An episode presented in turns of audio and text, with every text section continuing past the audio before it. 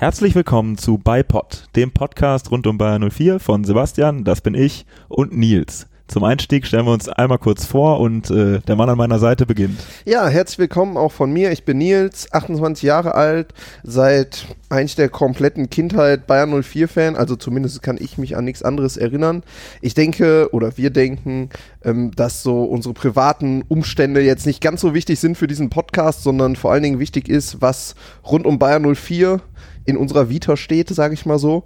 Ähm, ich bin 1999 äh, das erste Mal im Stadion gewesen, ähm, damals 4 zu 1 gegen Eintracht Frankfurt gewonnen. Am 33. Spieltag, eine Woche später, ging es dann nach Unterhaching. Das Ende der Geschichte kennen wir. Ähm, danach bin ich Bayern 04-Fan geblieben. Ich war es auch schon vorher. Damals war es natürlich in der zweiten Klasse, glaube ich, von der Grundschule. Das heißt, man hat das alles noch gar nicht so ganz wahrgenommen. Ich weiß nur, dass ich mir damals zum Geburtstag gewünscht habe, mal ins Stadion zu gehen. Und da ist man dann hängen geblieben. Ähm, ja, seit dem Umbau des Stadions ist dann quasi auch die Dauerkarte am Start. Ich glaube, Anfang 2012, also der Rückrunde 11, 12, habe ich äh, eine Dauerkarte im Stadion, Stehbereich und ja, da sehen wir uns jetzt Wochenende und jetzt hoffentlich auch häufiger mal hier zum Podcast. Sebi. Genau, der Plan ist, dass wir euch so ungefähr einmal pro Monat äh, alles erklären, was wir uns so zu dem denken, was bei Bayer so passiert. Dafür werden wir das alles einmal kurz einordnen und zusammenfassen äh, in dem, was wir alles so gelesen haben. Auch nur zwei, drei Sätze zu mir. Das äh, meiste deckt sich dann doch sehr stark. Ich bin Sebastian, 27 Jahre alt. Ähm, erster Stadionbesuch ist tatsächlich genau das gleiche Spiel wie bei Nils. Äh, Dauerkarte in der Saison 2010, 2011 von einem Kumpel übernommen, schon im Stehblock direkt damals noch äh, Ecke C-Block, mittlerweile äh, Stehblockbereich äh, im D-Block und ähm, ja, genau, jedes Wochenende am Start, ab und zu auswärts und ähm, ja, wir hoffen, dass wir euch da dann vielleicht auch einfach mal sehen und ansonsten könnt ihr uns auch immer über die sozialen Medien erreichen, was wir alles äh, so hier verzapfen und ob euch das gefällt oder nicht. Unser erster Programmpunkt ist eigentlich direkt äh, das News-Segment, wo wir einfach so ein bisschen auf alles, was aktuell rund um Bayern 04 passiert, einmal eingehen wollen. Da haben wir heute auf der Liste DFB-Pokalauslosung, Paulinho und die brasilianische U23 und wollen nochmal kurz einen Blick auf die Winterneuzugänge werfen. Ja, DFB-Pokalauslosung war gestern Abend und der Gegner ist Union Berlin, also quasi auch der Gegner, der uns jetzt in der Bundesliga vor der Brust steht. Ähm, ich muss sagen, ich bin mit der Auslosung relativ zufrieden. Es ist ein Heimspiel. Da muss man jetzt wieder sagen, Union Berlin Heimspiel. Ich hoffe, das Viertelfinale lockt dann genug äh, Zuschauer ins Stadion. Äh, letztes Jahr, ich weiß, äh, waren wir ja auch gegen Union dran, da war es nicht ausverkauft. Ich glaube, es war sogar vorletztes Jahr, aber auf jeden Fall erinnere ich mich an viele leere Sitzschalen. Ja. Äh, obwohl sehr viele äh, Auswärtsfans aus Union gekommen sind. Ähm, ja, aber ich denke, das ist eine perfekte Voraussetzung, um da ins Halbfinale zu kommen. Ähm, man muss ja immer darauf achten. Ich meine, wir sind auch gegen Heiden Heidenheim ausgeschieden und es gab schon den einen oder anderen Stolperer auch gegen Vereine, wo es nicht sein muss. Union wäre meiner Meinung nach auch wieder so ein Verein, aber ich bin mit der Auslosung vollends zufrieden, zumal man ja auch sagen muss, dass die anderen Partien jetzt im Falle eines Weiterkommens auch nicht so schlecht sind für uns. Genau, da würde ich einhaken, das ist auf jeden Fall ähm, geil. Also man soll natürlich nicht zu so viel jetzt schon auf die anderen gucken, weil erstmal müssen wir natürlich unser Spiel gegen Union gewinnen. Unangenehmer Gegner, aber ich denke auf jeden Fall gerade zu Hause muss das schlagbar sein und gleichzeitig Schalke Bayern, Frankfurt, Werder, Bremen, das sind beides so Partien, die kann man sich schon so wünschen, dass da jeweils einer von denen schon mal rausgeht. Im Idealfall vielleicht sogar die Bayern und ähm, ja, dann Düsseldorf, äh, Saarbrücken, um das Ganze mal kurz komplett zu machen. Ja, ist schon eine Überraschung, dass Düsseldorf oder Saarbrücken einer der äh, Halbfinalisten sein werden. Wenn wir uns da durchsetzen, sehe ich unsere Chancen nach Berlin zu fahren erstmal per se schon mal ganz gut, würde ich sagen. Ja, und das, äh, denke ich, muss diese Saison das Ziel sein. In der Euroleague tun wir uns ja allgemein immer schwer. Da muss man schauen, wie sich das Ganze entwickelt. Ähm, wir kommen ja gleich zu unserem Rückrundenstart. Inwieweit der Weg noch irgendwie in Reichweite der Meisterschaft geht, das sei offen, würde ich mal behaupten. Und der kürzeste Weg zum Titel ist definitiv der DFB-Pokal. Und die Chancen, jetzt gerade da in dieser Runde sich mit ähm, Leipzig und dem BVB zwei der Top-Anwärter verabschiedet haben, sollte dieses Jahr auf jeden Fall möglich sein und zumindest nach Berlin fahren sollte hoffentlich drin sein. Also es wäre schon ein Traum, wenn wir da nochmal hinkommen könnten. Ja, so viele Berlin-Touren wie möglich äh, einfach mal am äh, Ende des, äh, der Saison im Mai. Auswärtsspiel gegen Hertha ist ja, glaube ich, das letzte Bundesligaspiel. Dann nochmal direkt hin für den DFB-Pokal. Das wäre in Ordnung. Das wäre schön, ja, in der nehmen. Tat. Aber ich glaube, der vorletzte Spieltag ist gegen Hertha und dann. Stimmt, aber letztes Auswärtsspiel zu Hause, der Saisonabschluss ist gut. Ähm, genau, der nächste Punkt, den wir auf der Liste haben, äh, hatte ich ja eben schon mal angesprochen. Paulinho und die brasilianische U23 haben äh, gestern ihr Ticket für Olympia gelöst. Ähm, Paulinho dabei, also ich gebe es zu, ich habe dieses Olympia-Qualifikationsturnier nicht äh, in Gänze verfolgt und äh, schon gar nicht irgendwas live gesehen. Aber die Zahlen und äh, Eindrücke, die man so liest, lesen sich doch sehr, sehr gut. Insgesamt drei Turniertore gestern, dann noch beim 3 zu 0 gegen Argentinien, ein Tor und eine Vorlage beigetragen. Also man kann eigentlich frohen Mutes sein, dass er mit Selbstvertrauen zurückkommt, würde ich sagen, oder? Ja, denke ich auf jeden Fall. Für ihn, denke ich, auch eine schöne Erfahrung. Ich hoffe, dass er dann im Olympiakader dann auch dabei sein wird und sich diesen Traum da erfüllen kann, bei den Olympischen Spielen dabei zu sein. Hat er schon zwei Teamkollegen, die ihm davon was erzählen können mit den Bender-Brüdern. Ähm, ja, wäre schön, wenn er da mitkommen kann. Inwieweit es jetzt für uns vorteilhaft ist, dass er mit der super Form zurückkommt oder mit viel Selbstvertrauen, ähm, stelle ich jetzt mal in Frage, weil natürlich ist das schön, aber wirklich vermisst hat man ihn jetzt auch nicht in den ersten Spielen der Rückrunde, oder? Ja, das, das stimmt auch. Man hatte immer mal die Hoffnung, jo, der äh, könnte uns helfen. Oh, das war mein Mobiltelefon, sehr gut. ähm, der, der könnte uns vielleicht eine Hilfe sein. Es war auch irgendwie jetzt ein ärgerlicher Zeitpunkt, dass er nicht dabei war. Die komplette Rückrundenvorbereitung verpasst. Dann ähm, zu einem Zeitpunkt, wo eigentlich relativ viele Spieler äh, so im Zentrum und auch aus dem Offensivbereich ausgefallen sind, war er dann einfach nicht da. Und jetzt, wo er wiederkommt, sind die alle eigentlich auch wieder da und viele von denen eigentlich auch in Form gekommen. Ja, und man muss sagen, dass obwohl er jetzt nicht da war, halt trotzdem die Alternativen im Kader da sind, was halt einerseits dafür spricht, dass wir unter unserer neuen sportlichen Leitung, die da jetzt seit Sommer voll im Saft steht, sage ich mal, oder voll am Werk ist, äh, definitiv geschafft haben, zumindest in der Offensive einen sehr breiten Kader aufzustellen. Man kann es, denke ich, an Amiri sehen, der jetzt zum Rückrundenstart lange kurz treten musste oder auch allgemein kurz treten musste, obwohl da eben auch eine gewisse Verletztenmisere im Zentrum zumindest vorhanden war.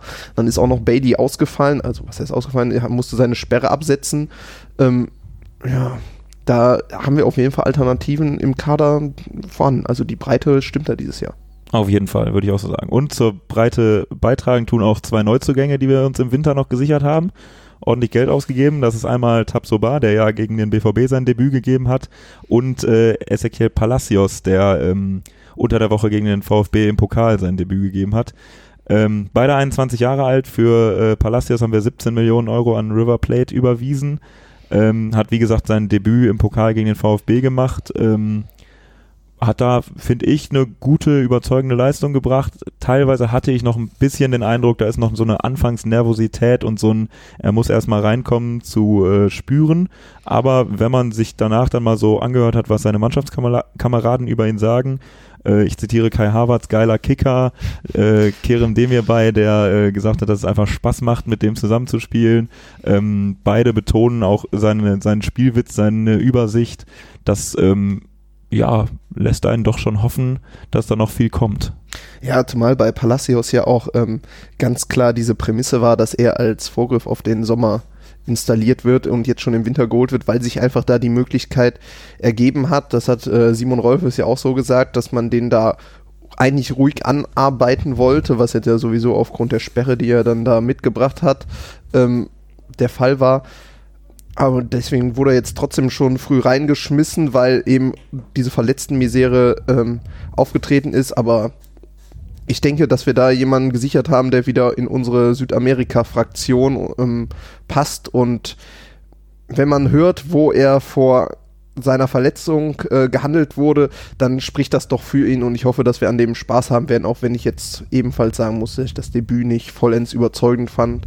Also man hat gesehen, dass die Ansätze da sind, dass da so eine gewisse Nervosität war. Wenn man jetzt nicht speziell auf ihn geachtet hätte, weil es halt sein erstes Spiel war, dann wäre er, glaube ich, aber trotzdem sehr unter dem Radar geflogen und ich denke, es ist gut, dass er sich da jetzt in der Rückrunde bei uns erstmal akklimatisieren kann und quasi nicht direkt gefordert ist, zumal wir auf der Position ja mit Kerem Demir bei schon einen Neuzugang haben, der sag ich mal, hinter den Erwartungen zurückbleibt. Und es wäre schade, wenn Ezekiel Palacios jetzt auch erstmal mit so einem negativen Start beginnen würde. Deswegen hoffen wir, dass es gut für ihn ist, dass er sich da in Ruhe einleben kann und die, er irgendwann dann diesen Vorschusslorbeeren, die er jetzt bekommen hat, gerecht werden kann. So kann man das stehen. Also du hast gerade schon ganz kurz angesprochen, ist äh, vielleicht auch noch ein interessanter Punkt aus dem Kicker Meets the Zone äh, Podcast, äh, wo Simon Rolfes erzählt hat, dass äh, man eigentlich schon sehr, sehr lange an dem interessiert war, an Palacios, schon äh, letztes Jahr daran war und äh, da schon eigentlich seine, seine Segel gestrichen hatte, weil man dachte, okay, da sind äh, Real Madrid und äh, Mannschaften und äh, Vereine dieses Kalibers dran. Ähm, hat dann erstmal davon abgesehen, äh, sich da weiter zu bemühen. Dann ist äh, eine Verletzung dazwischen gekommen, wegen der er dann erstmal in Südamerika geblieben ist und jetzt ein Jahr später hat es dann doch noch geklappt, ihn zu holen. Ähm, zeigt auch sein Potenzial und was man da hoffentlich noch von ihm erwarten kann. Viel erwarten kann man, denke ich, äh, spätestens seit Samstag, aber auch schon von dem, was an Vorschusslorbeeren da war, von äh, dem Kollegen Tapsoba in der Innenverteidigung. Ja, genau. Edmond Tapsoba, du hast ihn angesprochen schon, 21 Jahre alt, hattest du auch bereits erwähnt, ist unser neuer Innenverteidiger. Wir rund 18 Millionen soll er gekostet haben von Victoria Guimarães. Ich entschuldige mich, wenn ich diesen Namen jetzt hier nicht richtig ausspreche, aus der portugiesischen Liga. Auf jeden Fall kommt er zu uns. Ähm, ja, ich man muss gestehen, bevor dieser Wechsel aufgekommen ist, ist er mir jetzt nicht so unbedingt auf dem Radar erschienen, auch wenn er in der Europa League zum Beispiel schon gegen die äh, Frankfurter Eintracht gespielt hat und auch nicht erst seit dieser Saison in ähm, Portugal kickt kurz die Eckdaten zu ihm so ein bisschen. Er ist 1,90 groß. Wir, wir, haben ihn am äh, Samstag gegen den BVB das erste Mal im Bayern 04 Trikot gesehen. Was mir direkt aufgefallen ist, ist, er wirkt halt wirklich riesengroß, obwohl jetzt 1,90 jetzt sich auch nicht besonders abhebt von unseren restlichen Innenverteidigern. Aber man, er hat auf jeden Fall sehr lange Beine, wirkte dadurch erstmal so ein bisschen lachsig. Aber wenn du neben Tar stehst und trotzdem groß wirkst, dann äh, macht das schon ein bisschen was her, auf jeden Fall, ja. Äh, definitiv. Ähm, ich muss ja sagen, man hat sich natürlich die Daten von ihm angeguckt, wie er da in Portugal gespielt hat. Und wenn man sieht, dass er in der Hinrunde ähm, acht Tore, glaube ich, äh, wettbewerbsübergreifend gemacht hat, dann dachte ich mir erstmal, wow, wir kriegen da endlich mal einen, der unsere diese Saison wirklich guten Ecken auch mal verwerten kann. Das habe ich im Stadion auch schon so gut getan. Da haben wir unseren Mann. Wenn man sich das mal genauer anguckt, muss man allerdings sagen, okay, der Gute hat äh, bei seinem alten Verein die Elfmeter geschossen und äh, unter diesen Toren, die er da in der Hinrunde geschossen hat, war ein einziges Kopfballtor dabei. Deswegen wollen wir mal schauen, wie sich das entwickelt. Wobei Elfmeter hatten wir ja auch eine Zeit lang immer mit Probleme. Vielleicht wird er da auch noch was wert wert sein. Das Debüt war auf jeden Fall vielversprechend. Ich habe im Internet teil oder bei Twitter teilweise schon gelesen, ne, bester Innenverteidiger seit hast du nicht gesehen. Da würde ich jetzt mal nicht zu schnell überdrehen. Äh, tatsächlich, man muss sagen, er hatte sehr souverän gewirkt, hat er außer, glaube ich, bei dem einen Tor äh, keinen größeren Schnitzer erlaubt. Wenn man sagt drei Gegentore, dann kann man natürlich als Innenverteidiger kein perfektes Spiel gemacht haben, aber er hatte auf jeden Fall souverän hinten gewirkt dafür, dass es sein erstes Spiel war. Ähm, war diese Anfangsnervosität, die man bei Palacios vielleicht so ein bisschen vermutet hat, die war jetzt auf jeden Fall nicht zu erkennen und ähm, ich würde mir wünschen, dass er schnell eine Hilfe ist, weil in der Verteidigung haben wir ja definitiv noch Nachholbedarf. Ja, wir können eigentlich auch direkt rübergehen äh, zum Rückblick aufs BVB-Spiel.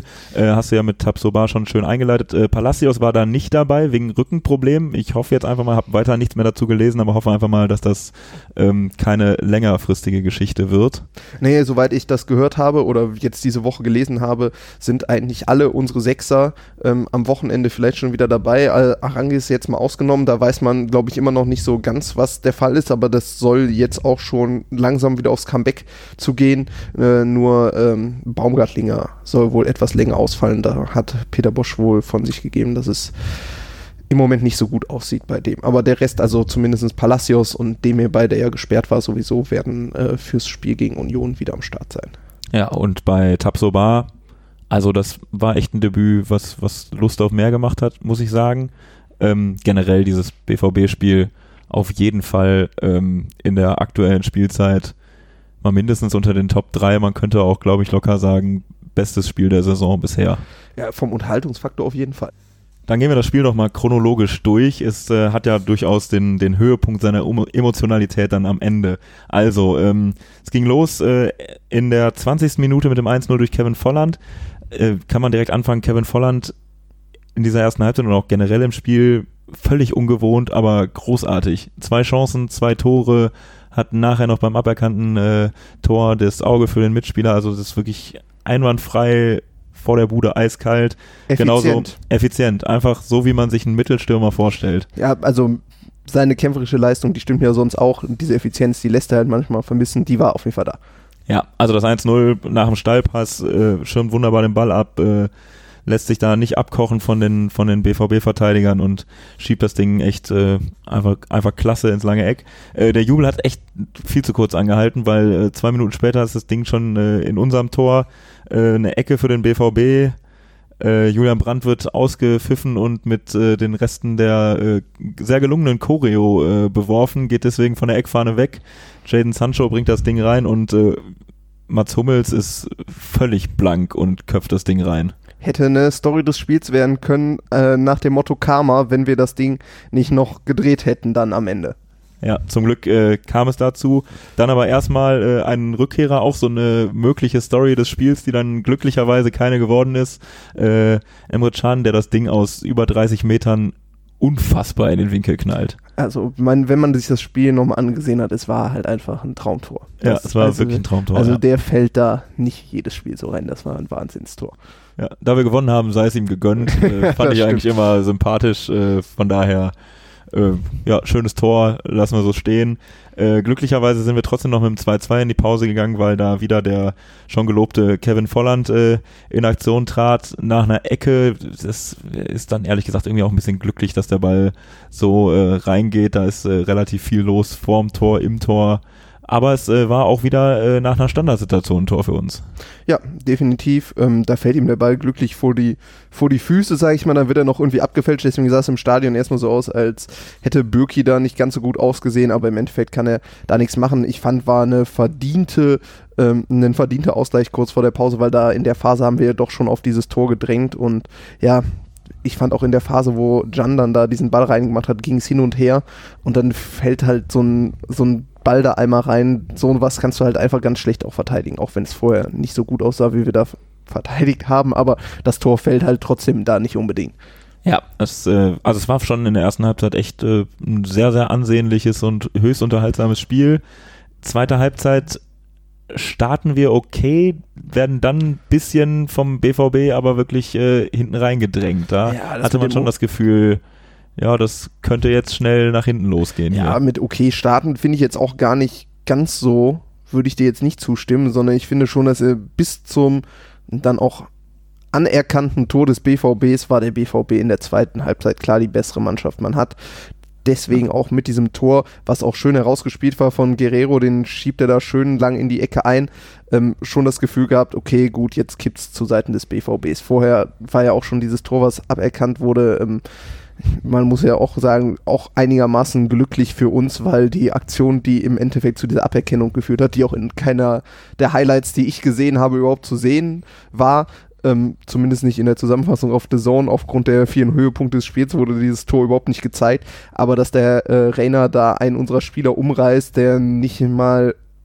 wirklich ins Spielgeschehen da noch eingreifen konnte und daraufhin dieses Tor zurückgenommen wird, ja, da hat der BVB uns schon ein kleines Geschenk gemacht in dem Fall. ja, an der Stelle auf jeden Fall ein bisschen Glück gehabt. Ähm, und dann nach dem 2 zu 3 aber echt stark zurückgekommen. Also das war im ersten Moment so das Gefühl, oh fuck, 2-3, jetzt zählt's und das könnte jetzt echt den Bach runtergehen. Vor allen Dingen mit diesem Nackenschlag, dass davor diese Riesenchance von Kai Havertz war, wo ich mir sagen muss, ich habe mich noch zweimal umentschieden. Im Stadion habe ich gesagt, warum legt er den nicht quer auf Diaby?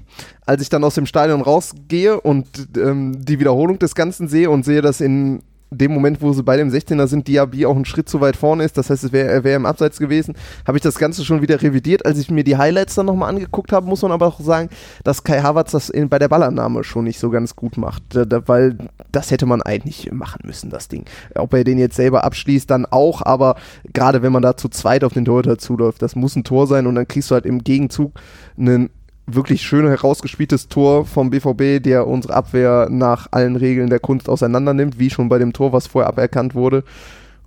Dann liegst du da erstmal blank und dann kommen wir gut zurück. Dann Bailey macht das Tor, was, äh, wo auch dann wieder eine Abseitssituation vorlag. Dafür beim nächsten Mal grätzt Jan Volland den Ball da weg. Bailey vor die Füße, der auch sehr sehr überlegt den Ball dann einschiebt. Und in dem Moment, wo eigentlich alle noch am Jubeln war, der Moment des ganzen Spiels. Also nicht nur, weil es das Siegtor war, sondern auch einfach, weil Lars Bender dieses Tor gemacht hat. Was sagst du? Ja, absolut. Äh, der Mann ist komplett auf dem Weg zur Legende und äh, das ist auf jeden Fall so eine Szene, an die man sich dabei immer wieder erinnern wird, dieser Torjubel nach dem äh, 4-3. Ähm, ja, schon wirklich ikonisch einfach dieses Bild, äh, wie er jubelt und wie einfach alle komplett ausrasten, weil wir innerhalb von 82 Sekunden dieses Spiel gedreht haben. Dann ja, zur, zur Club-Ikone passt dann einfach noch das, was äh, Peter Bosch nach dem Spiel erzählt hat.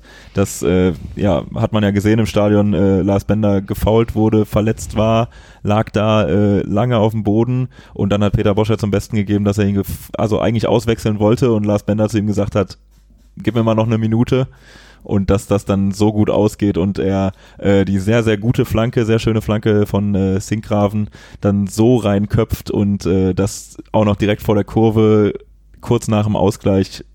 Boah, es war echt war ein emotionales Highlight. Also nicht nur das Tor, das ganze Spiel sowieso, aber ich finde auch immer, wenn Lars Bender trifft, ist es doch schon toll, wenn uns solche Spieler vergönnt sind. Wir hatten jetzt mit Kiesling lange einen, mit Lars Bender kommt der nächste. Man, es machen sich alle Sorgen, wer ihm denn dann nachfolgen kann, aber wir hatten immer so jemanden. Ob es jetzt Ulf Kirsten war oder dann Bernd Schneider, Carsten Ramelow, also diese Urgesteine, die wirklich für den Verein stehen und komplett dafür brennen, die sind da und Lars Bender einfach dieser Wille, den er in jedem Spiel zeigt, der ist fantastisch und ich fand es auch toll, dass er nochmal die Chance hatte, dann eben auf der 6 zu spielen, wo er meiner Meinung nach nochmal ein bisschen stärker ist als rechts hinten, wo allerdings natürlich die Personalsituation so ist, dass er trotzdem unser bester Rechtsverteidiger ist ja. und wir im defensiven Mittelfeld halt etwas besser besetzt äh, sind. Mal schauen, wie das jetzt im weiteren Verlauf der Rückrunde weiterläuft.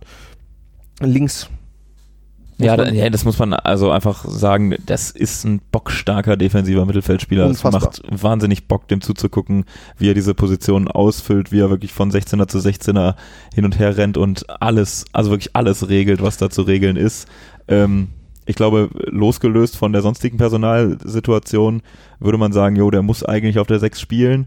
Das ist aber natürlich sowohl wegen der Position hinten rechts, die du schon angesprochen hast, als auch, weil wir einfach zentral dann viel, viel besser besetzt sind als hinten rechts, äh, schwierig. Ja, und ähm, man muss halt auch sagen, dass die Defensive sowieso auch in diesem Spiel unsere Problemzone bleibt. Wir haben mittlerweile dann doch auch 27 Gegentreffer beim BVB ähm, bricht es gerade zusammen darüber, dass die Defensive so katastrophal ist mit 32 Gegentreffern. Da sind wir zwar noch ein bisschen besser, aber bei uns ist es auch nichts, worauf man jetzt stolz sein kann.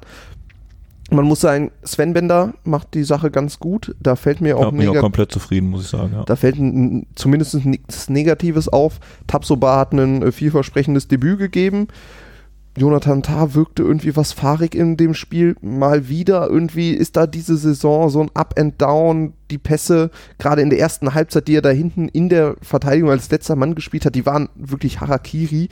Ja, da waren, also das muss man wirklich sagen, man hatte eigentlich schon mal das Gefühl, jo, er hat sich wieder gefangen, er ist wieder gut, aber gerade in der ersten Halbzeit gegen den BVB, da waren so Dinger drin, da bringt er sich selber erst in Not, indem er irgendwie zu lange wartet und dann spielt er Pässe, wo man denkt, boah, wenn du das Ding gegen den BVB, also gegen wirklich so Spitzenmannschaften wie den BVB spielst, das ist wirklich eine Einla Einladung zur riesen Torchance und das also ich, das kann ich mir auch nicht so richtig erklären. Das ist wirklich ein, ein einziges Auf und Ab. Es gibt Spiele, da sagst du, jo, so habe ich mir das vorgestellt, so kennen wir das eigentlich auch schon.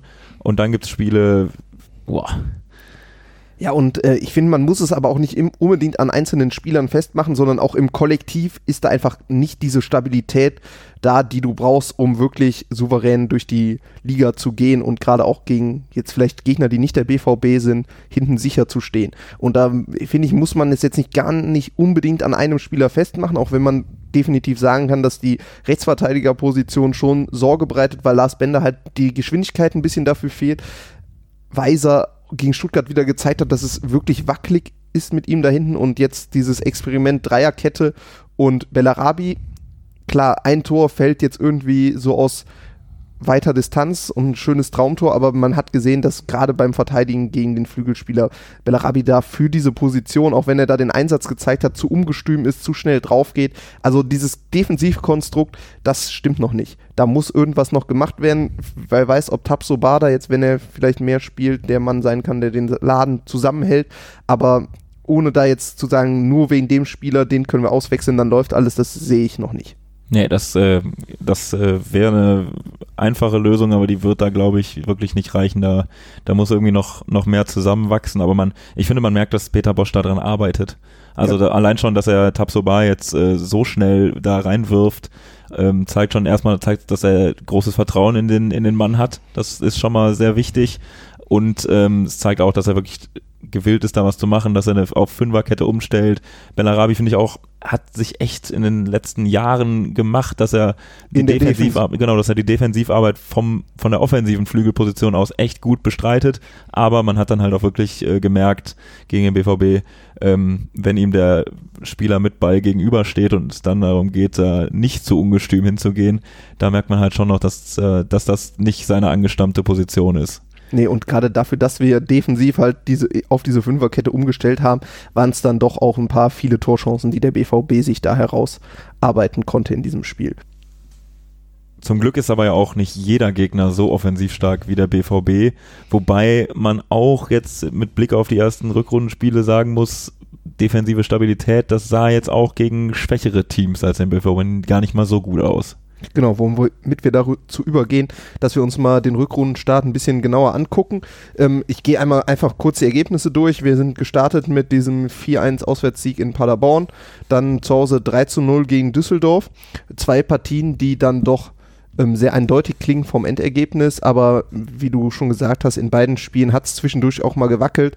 In Paderborn haben wir 2-0 geführt ähm, und dann nee, 3-0 haben wir sogar geführt zur Pause und dann kam halt dieses 3-1 der Paderborner nach direkt, direkt nach dem Wiederanpfiff eigentlich und dann war wirklich diese Phase, wo wir schon wirklich gewackelt haben. Also da hätte man sich nicht beklagen können, wenn Paderborn das äh, 2-3 macht und wie das Spiel dann läuft, das schwer abzuschätzen, ja. Das weiß man nicht. Man erinnert sich da ja doch noch an die eine oder andere schwarze Stunde in unserer Vergangenheit, wo es eben genau gegen solche Mannschaften dann doch auch wohl Jagden gab, die es nicht geben darf. Genau dasselbe gegen Düsseldorf. Da haben wir 1-0 früh geführt durch das Tor von Harvards. Ähm, und dann das 3-0 entstand halt eigentlich erst in den letzten fünf Minuten. Und zwischendurch war halt diese Szene, wo Ruven Hennings da den Ball eigentlich perfekt aufs Tor bringt und Radetzky den runterkratzt. Ansonsten wäre das da, hätte es da aus dem Nichts 1 zu 1 gestanden, obwohl wir in diesem Spiel klar überlegen waren. Und äh, gegen Hoffenheim ist uns dann diese mangelnde Chancenverwertung auch ähm, eben zum Genickbruch geworden, wo wir dann verloren haben gegen äh, Stuttgart.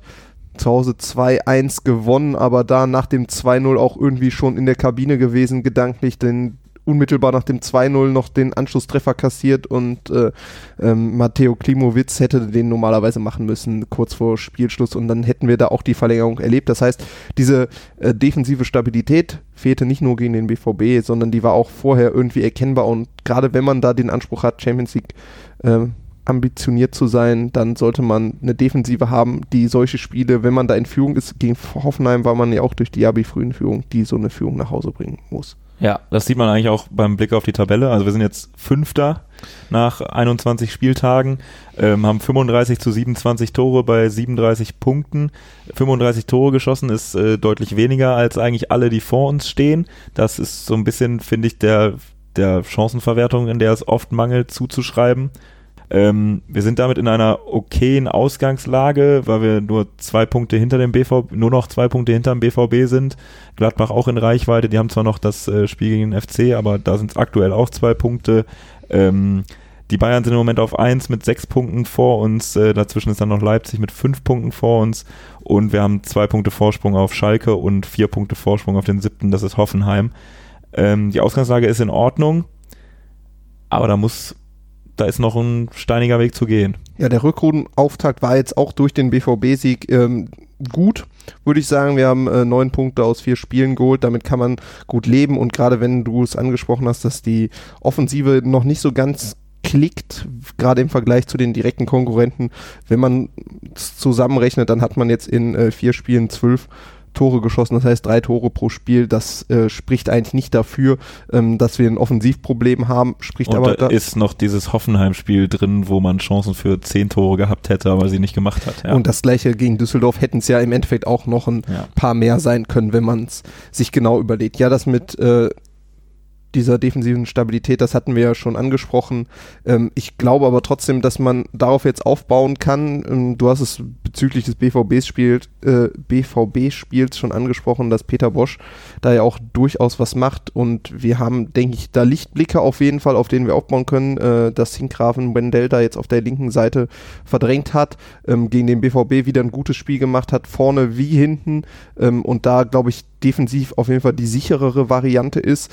Ähm, ist natürlich bitter für Wendell, der sich da jetzt auf der Bank wiederfindet, aber ich glaube, das tut uns ganz gut, dass wir eine von unseren Abwehrseiten da jetzt, glaube ich, etwas solider besetzt haben, was hoffentlich so bleibt. Und der andere Lichtblick eben Tabsoba, wo man jetzt noch nicht ganz einschätzen kann. Ich, in diese komplette Euphorie wage ich mich noch nicht herein, ähm, aber ich habe trotzdem Hoffnung, dass er einer sein kann, der uns da doch nochmal weiterhilft, gerade weil wir dann eben eine qualitativ hochwertige Option mehr haben in unserer Rotation. Ja, und genau diese Qualität sollten wir auch nutzen im nächsten Spiel. Das ist am Samstag auswärts bei Union Berlin. Samba-Zug-Tour steht an.